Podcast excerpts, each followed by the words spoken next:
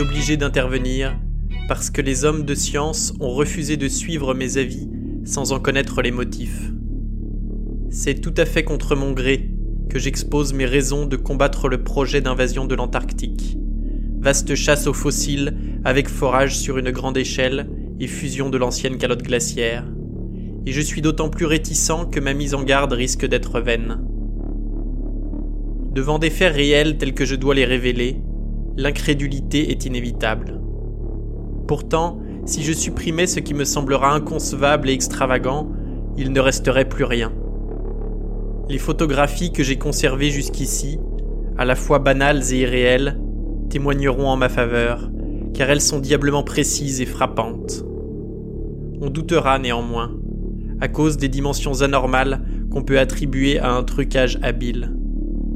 Quant aux dessins à la plume, on en rira bien entendu, comme d'évidentes impostures. Cependant, les experts en art devraient remarquer une bizarrerie de technique et chercher à la comprendre. Vous venez d'écouter les premières lignes des Montagnes hallucinées de Howard Lovecraft. Au programme aujourd'hui de la neige, du frisson et des civilisations oubliées. Bienvenue dans la Voie des Lettres, épisode 5.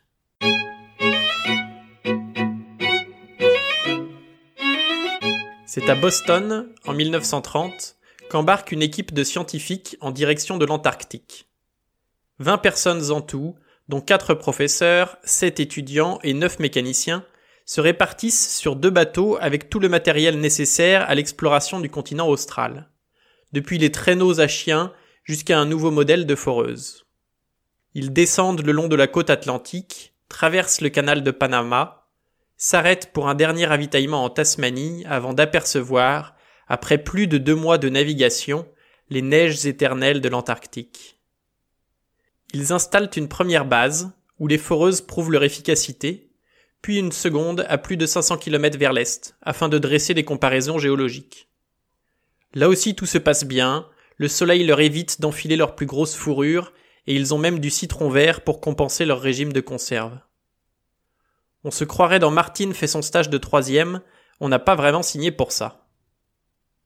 C'est alors que Lake, professeur en biologie, s'excite sur trois morceaux d'ardoise fossilisés et propose une expédition en avion vers une chaîne montagneuse. Étant donné le nombre limité du matériel et des hommes, le groupe doit se séparer. Quatre avions d'école, emmenant Lake et douze autres hommes, des chiens, des foreuses et tout le fatras habituel, direction les montagnes. Une tempête se lève qui oblige un des appareils à un atterrissage forcé sur une zone dégagée au pied des pics rocheux. Ah, ça commence à sentir le gaz. Pas inquiet pour dessous, les mécaniciens commencent à réparer l'avion, pendant que les scientifiques creusent. Ils creusent tant et si bien que s'ouvre sous leurs pieds une grotte énorme, pleine d'os et de fossiles. Par radio, ils font leur rapport à l'autre groupe, resté à la base. 10h15 du soir. Importante découverte. Orendorf et Watkins, travaillant en profondeur à la lumière, ont trouvé à 21h45 fossiles monstrueux en forme de tonneau, de nature totalement inconnue. Probablement végétal, sinon spécimen géant d'un radiolaire marin inconnu.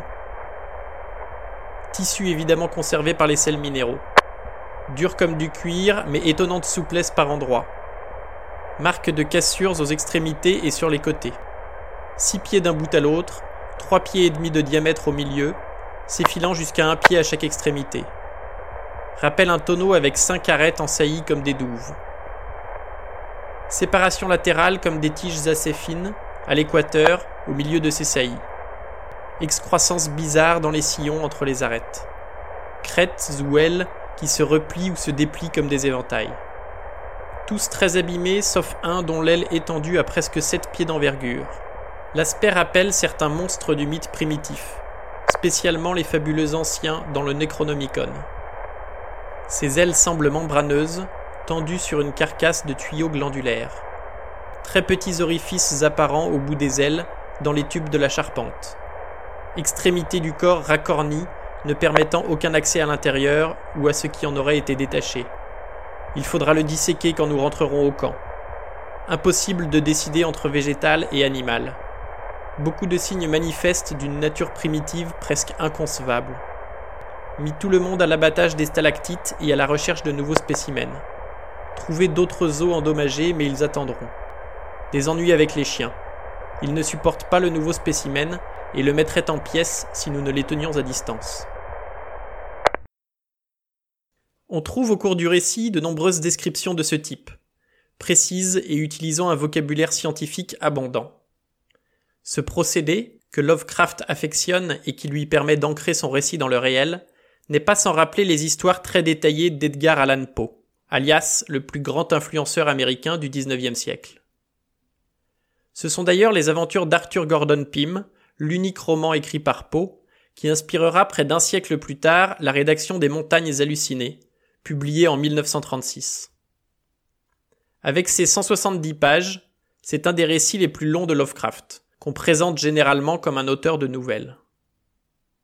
Ce court roman s'inscrit dans un univers fictionnel cher à Lovecraft, le mythe de Krll, au nom aussi mythique qu'imprononçable.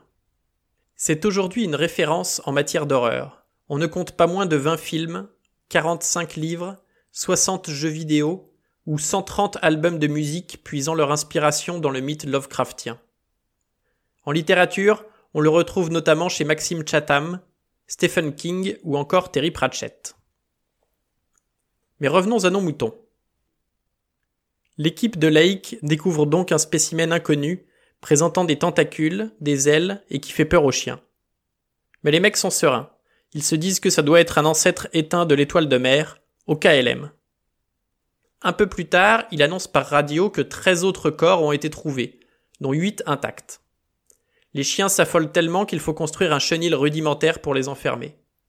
Lake entreprend de disséquer l'un des spécimens et se couche finalement au milieu de la nuit sans en avoir appris beaucoup plus. Le lendemain matin, pas de nouvelles de Lake ni de son équipe, parti pourtant avec quatre postes radio en parfait état. Toujours pas de nouvelles en fin d'après-midi, on se décide à envoyer une équipe de secours répartie dans deux avions. Chaque incident de ce vol de 4 heures et demie reste gravé dans mon souvenir à cause de sa situation cruciale dans ma vie. Il marque pour moi la perte, à l'âge de 54 ans, de toute la paix et l'équilibre dont jouit un esprit normal, grâce à sa conception familière de la nature autour de nous et des lois de cette nature. Les dix hommes que nous étions, mais l'étudiant Danforth et moi plus que tous les autres, eurent dès lors à affronter un monde d'une hideur démesurée d'horreurs aux aguets, que rien ne peut effacer de nos émotions et que nous voudrions éviter de partager, si c'est possible, avec le reste de l'humanité. Les journaux ont publié les communiqués que nous envoyions de l'avion en vol, racontant notre course non-stop, nos deux combats en altitude contre la traîtrise des coups de vent notre aperçu de la zone défoncée où Lake, trois jours plus tôt, avait creusé son puits à mi-chemin, et notre découverte d'un groupe de ces étranges cylindres de neige duveteux qu'Amundsen et Beard ont décrits, roulant sans fin dans le vent, sur des lieux et des lieux de plateaux glacés. Un moment vint pourtant où nos impressions ne pouvaient plus se traduire en aucun mot que la presse pût saisir. Et puis un autre encore, où nous dûmes adopter une vraie règle de censure rigoureuse. Qu'est-ce que ces hommes ont-ils pu voir? Qu'ont-ils pu vivre qu'ils doivent à ce point cacher et censurer? Pour la presse, ils expliqueront que Lake et son équipe n'ont pas survécu à une violente tempête, qui a balayé dans la nuit leur camp de fortune. La vérité, ils l'ont gardée pour eux. Mais qui les aurait crus, de toute façon? Il sera difficile de détourner les autres du grand sud blanc. Et certains de nos efforts peuvent nuire directement à notre cause en attirant une attention curieuse. Nous devions savoir dès le début que la curiosité humaine est éternelle et que les résultats que nous annoncions ne pouvaient qu'en inciter d'autres à la même poursuite séculaire de l'inconnu. Les communiqués de Lake sur ces monstres ont excité au plus haut point naturalistes et paléontologues bien que nous ayons été assez prudents pour ne pas montrer les fragments recueillis sur les sujets à présent enterrés, ni nos photographies de ces spécimens lors de leur découverte. Nous nous sommes également interdits de montrer les plus inexplicables des os mutilés et des stéatites verdâtres, tandis que Danforth et moi gardions soigneusement les photos et les dessins que nous avions faits sur l'autre versant de la chaîne, ou les choses fripées que nous avions laissées et examinées dans la terreur, puis rapportées dans nos poches. Mais maintenant s'organise cette équipe, Starkweather Moor, et avec une ampleur qui dépasse tout ce que nous avions pu tenter. Si rien ne les arrête, ils atteindront le cœur le plus secret de l'Antarctique, fondant et forant jusqu'à ramener au jour ce qui peut mettre fin au monde que nous connaissons. Aussi dois-je enfin passer outre à toutes les réticences, même au sujet de cette ultime chose sans nom, au-delà des montagnes hallucinées. L'horreur, chez Lovecraft, se construit avant tout dans l'attente et à travers la psychologie des personnages. Ces héros sont souvent des scientifiques et ne se laissent pas facilement submerger par des interprétations fantastiques. Ils trouvent plutôt une explication rationnelle qui se révélera bien souvent fausse et très en deçà de la réalité, proprement horrible. Les récits ne sont jamais relatés de bon cœur, certains protagonistes se croient fous, d'autres n'osent même pas plonger dans leurs souvenirs. L'objet de leur délire ne peut se raconter. Il est innommable, indicible. Et pourtant l'histoire avance.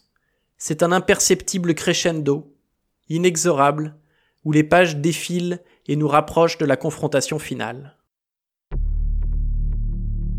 Revenant à nos impressions et me rappelant notre ahurissement à la vue de cette monstrueuse survivance des millénaires révolus, je ne peux que m'étonner d'avoir conservé, comme nous le fîmes, un semblant d'équilibre.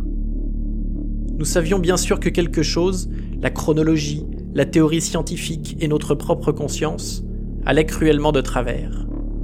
Pourtant nous gardâmes assez de sang-froid pour piloter l'appareil, observer beaucoup de choses dans le moindre détail et prendre avec soin une série de photographies qui pourraient être fort utiles et à nous et au monde.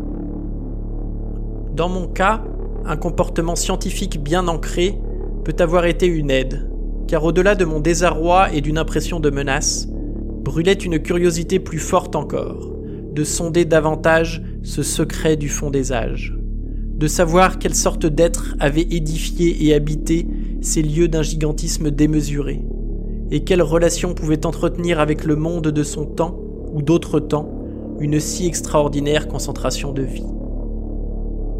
Car cette cité ne pouvait qu'être extraordinaire elle avait dû constituer le noyau primitif et le centre d'un chapitre archaïque inconcevable de l'histoire de la Terre, dont les ramifications, évoquées vaguement dans les mythes les plus obscurs et les plus altérés, avaient disparu tout à fait dans le chaos des convulsions terrestres, longtemps avant qu'aucune race humaine connue se soit laborieusement tirée de la singerie. Ici s'étendait une mégalopole du Paléogène, au regard de quoi les fabuleuses Atlantis et Lémuria, Komorion et Uzuldarum et Olatoé dans le pays de l'Omar sont choses récentes d'aujourd'hui, pas même d'hier. Une mégalopole à mettre au rang de ces blasphèmes préhumains que l'on murmure, comme Volusia, Rayleigh, Ib dans la terre de Mnar et la cité sans nom de l'Arabie déserte. Tandis que nous survolions ce fouillis de tours puissantes, titanesques, mon imagination échappait parfois à toute limite pour vagabonder sans but au royaume des rapprochements fantastiques, tissant même des liens entre ce monde perdu et certains de mes rêves les plus extravagants à propos de l'horreur insensée du camp. Le décor est planté. Un plateau maléfique, une cité terrestre plus vieille peut-être que tout ce qu'il est permis d'imaginer, cachée par des montagnes plus hautes que l'Himalaya, comme une censure que l'Antarctique offre, généreusement, au reste de la planète. Comment résister à cette bibliothèque enfouie, à cette somme de connaissances remettant en cause l'histoire même de l'humanité? Oubliant toute prudence, l'avion se pose au pied des ruines.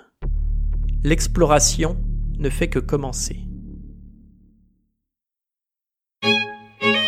C'est tout pour aujourd'hui, merci d'avoir écouté jusqu'à la fin. Si cela vous a plu, je vous invite à partager autour de vous, à me suivre sur les internets, et je vous donne rendez-vous la semaine prochaine pour un nouvel épisode de La Voix des Lettres.